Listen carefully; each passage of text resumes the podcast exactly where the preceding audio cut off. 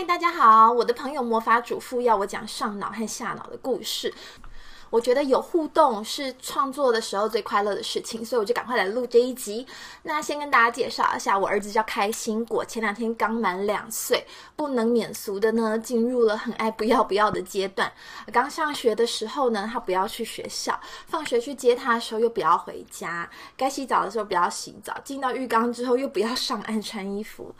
那他都会先说不要，后来就发现，哎，怎么我说人话，妈妈反而 听不懂人话呢？他一直说不要不要，可是我还是很坚持要他去做我要做的事情，那他就会很失望的用哭来表达他不要。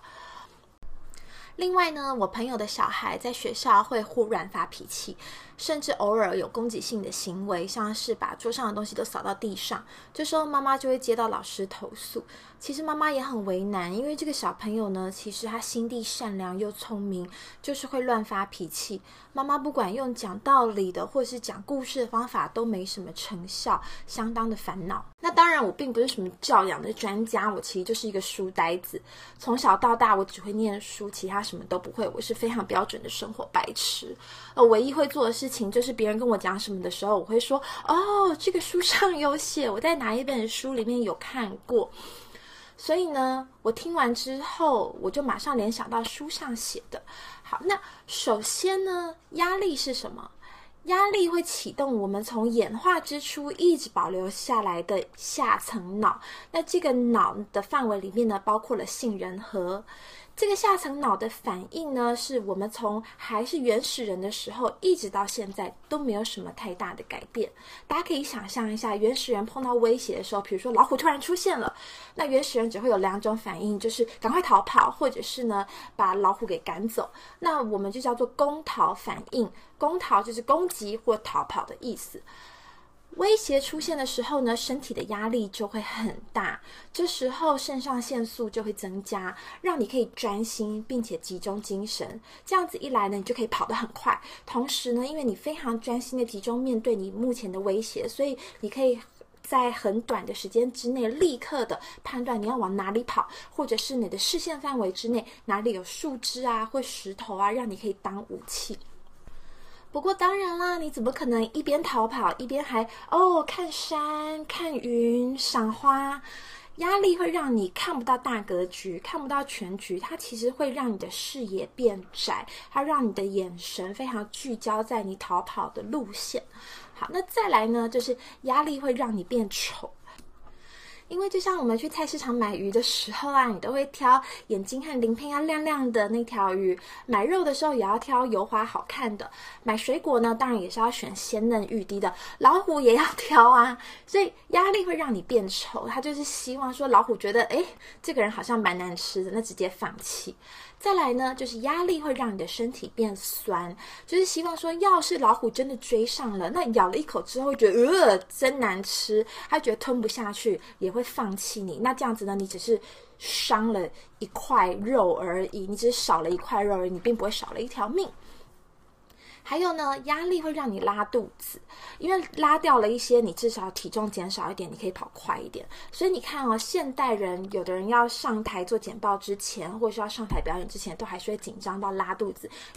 其实这就可以看得出来，我们在整个演化的过程，面对压力或威胁的本能反应，并没有改变太多。还有再来，压力会造成一个现象，就是你的免疫功能会停摆。因为如果你十分钟之内就会被老虎吃掉了，身体哪管得了？你刚刚经过那个花丛会不会让你过敏？或者是十年之后你会不会长肿瘤呢？对不对？当然是逃命要紧啊！身体没有办法一下处理这么多事情，所以它就会把免疫系统给关掉。好，那原始人多久才碰到一次老虎呢？可能一辈子一次，或倒霉一点的，一年碰到一次好了。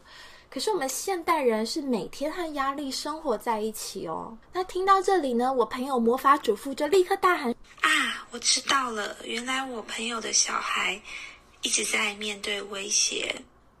下层脑还有另外一个特点，就是这个部分的脑呢，它不会去处理文字和语言。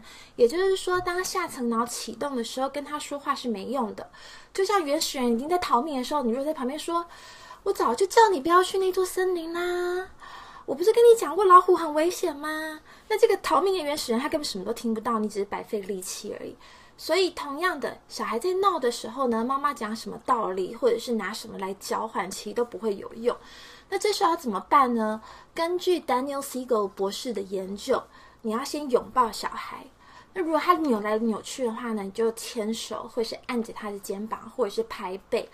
那我觉得其实这个跟年龄有关系。我儿子因为才两岁，所以对我来讲要拥抱他是比较容易的事情。家长的拥抱或肢体接触就可以消除威胁感。然后呢，拥抱之后再来，我觉得也是看年纪。就 Daniel Siegel 博士建议家长要喊小孩的名字，因为他的大脑现在不处理语言啊，你讲什么都没有用。可是呢，如果他自己开始使用语言，那他的杏仁核就会开始退缩，他的大脑就会改成由上层脑来控制和掌管行为。这时候呢，就不会觉得说这个小孩被他的下层脑给绑架了。所以家长要做的事情就是拥抱他，有了肢体接触之后喊他的名字，然后呢鼓励他说话。家长可以说：“开心果，你跟妈妈说你要什么。”那像我儿子现在不会讲很多话，有时候他只会反复的说还要还要，我就问他说：“开心果，你要车车吗？还是你要球球？还是你要佩佩？”那像昨天啊，我其实以为他不想洗澡，是因为他还想看卡通。其实我以为他会跟我讲说还要佩佩，结果他就哭着讲说还还还要姐姐。那姐姐是他堂姐。那我就再确认一次说。开心果，你想要继续跟姐姐玩啊？然后就说对。其实只要有说话，一个字也好，小孩开始说话呢，他就是开始用上层脑在跟你沟通了。那如果是大一点的小孩啊，像是那个安安姐姐，她目前四岁多。那上次呢，安安姐姐的玩具被开心果拿去玩，没有先问过她，然后安安就很落寞。这时候其实家长或大人就可以利用这个机会来表达同理心，你可以跟他讲说。安安，你看起来不太高兴，对吗？那只要他说“对”这样一个字，就可以开始启动上层脑的沟通了。他说“对”之后，家长就可以继续说：“那你跟姑姑讲，为什么你不高兴，好不好？”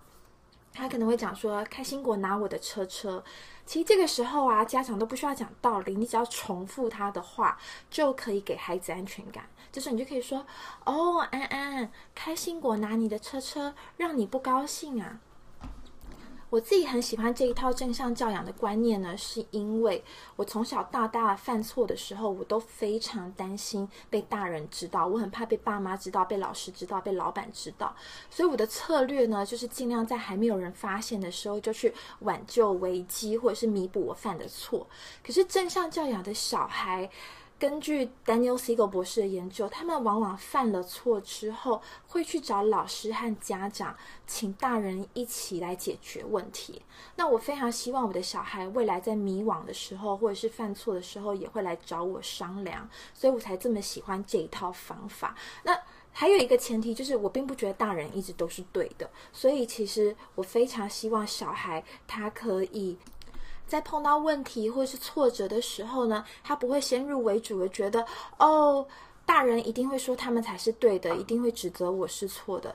我其实是希望，当他碰到问题或挫折或者是困惑的时候，就会来找我沟通和商量，所以我才会不断的去，嗯，看这些正向教养的书。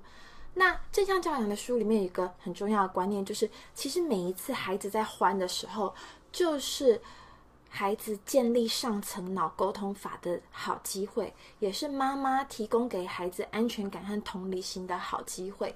那自从我接受了正向教养的观念之后呢，看到小孩欢就不会那么烦躁了。我会跟自己说：“哦，这就是一个训练他大脑的机会耶！他现在上层脑跟下层脑之间断线了，我可以协助他建立神经回路，然后将来碰到挫折的时候，他会比较知道怎么样减少下层脑反应的时间，然后怎么样更快速的启动他的上层脑。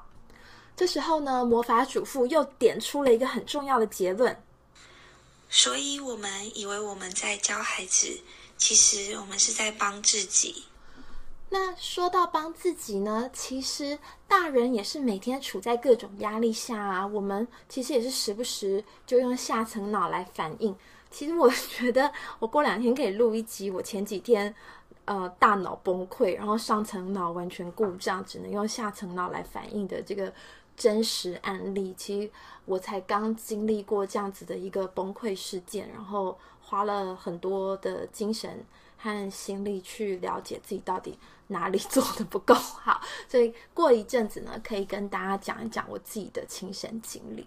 好，那大人就是每天处在不同的压力下，那我们也经常。就不假思索的用下层脑来反应，其实上层脑的发育至少要二十年才会成熟，至少。所以，即便是大人呢，也未必在嗯各种状况下都能用逻辑或者是语言来沟通的。其实最简单的例子就是广告，尤其是限量优惠，它这种广告呢。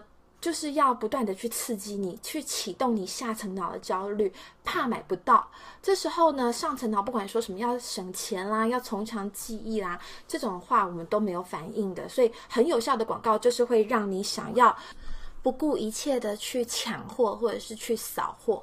好，那大人在这么多的压力下要怎么办才能够不要变丑，才能够看到大格局，并且维持免疫力和抵抗力呢？第一件事情就是深呼吸，深呼吸可以放松迷走神经，让大脑开始接受资讯。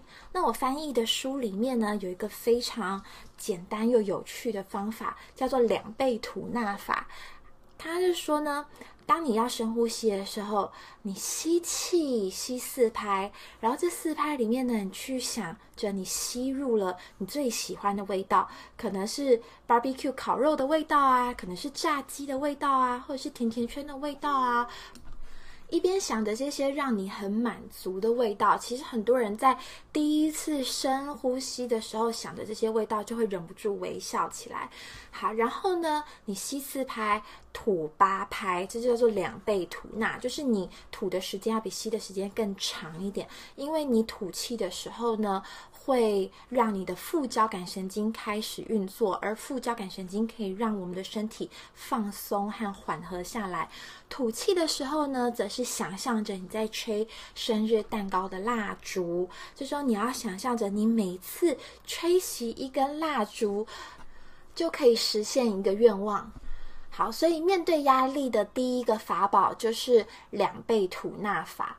那再来呢？第二件事情就是心怀感激，因为我们的大脑没有办法在感恩的时候同时有畏惧的心情。其实所有的压力背后都是恐惧。你怕活不下去，你怕没钱，你怕被骂，你怕炒鱿鱼，炒了鱿鱼之后就怕没钱，怕活不下去。其实各种的压力背后都是一种恐惧。比如说，你如果觉得参加这个朋友的聚会会有压力，也是因为你会很恐惧，说哇，如果今天跟大家聊不起来怎么办？如果嗯，都没有共鸣怎么办？或者是如果被其他人冷落怎么办？其实它背后都是一种恐惧。那你想哦，原始人要是一天到晚这么样害怕，怕陆地上有老虎，天空有老鹰，水里有鳄鱼，树林有毒蘑菇，那日子还要过下去吗？所以，与其你一天到晚去数算生活中有多少值得害怕的事情，比如说上班怕。同事的算计，然后怕老板来检讨，然后下了班又很怕小孩在家里欢，然后老公不帮。其实你每一天都一直在计算着你有多少事情要害怕。可是呢，如果你可以反过来计算一下，你生活当中有多少值得感激的事情，你的大脑会有完全不同的思维。所以呢，你可以比如说先感激今天。买早餐的时候都不太需要排队啊，然后坐公车的时候也很顺利，没有等很久，公车上还有座位等等。那只要大脑开始感激，你就不会那么害怕生命当中的这些不确定的因素，那你所受到的压力就会小很多。这时候呢？你的下层脑会退缩，这时候你的上层脑才有办法运作。第一件事情，它会做的就是让你的视线变得更辽阔。那这个指的就是，不但是你平常走路的时候，你可以看得到更。广的视角，那你在思考的时候呢，也会比较容易看得到大格局。然后上层脑呢，可以有效的透过文字和语言来思考，上层脑也才有办法用逻辑，同时你这个时候才会有创意。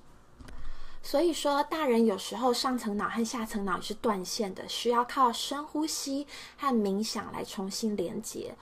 那我觉得其实这还是可以呼应到前两集，因为之前我们说，如果你设定了目标，你想要有更多的金钱、更多的时间、更多的自由，其实并不是要叫老板或客户给你钱，也不是要叫老公或小孩主动做家事给你更多的时间。我们在前两集说，如果你想要更多的时间和金钱，你要先给别人时间和金钱。那这一集也是一样的。如果你想要小孩听话，其实根据正向教养的脑神经科学研究，我们要先听小孩讲话。那很高兴今年呢，我有机会可以翻译这些冥想啊、能量啊、教养的书籍，也得到了家人和朋友的支持，让我可以一点一点的落实在日常生活中。今天正好是二零一九年的最后一天，希望大家未来都很充实愉快。不管你定定什么样子的目标和愿望，都能够心想事成。那我们明年见。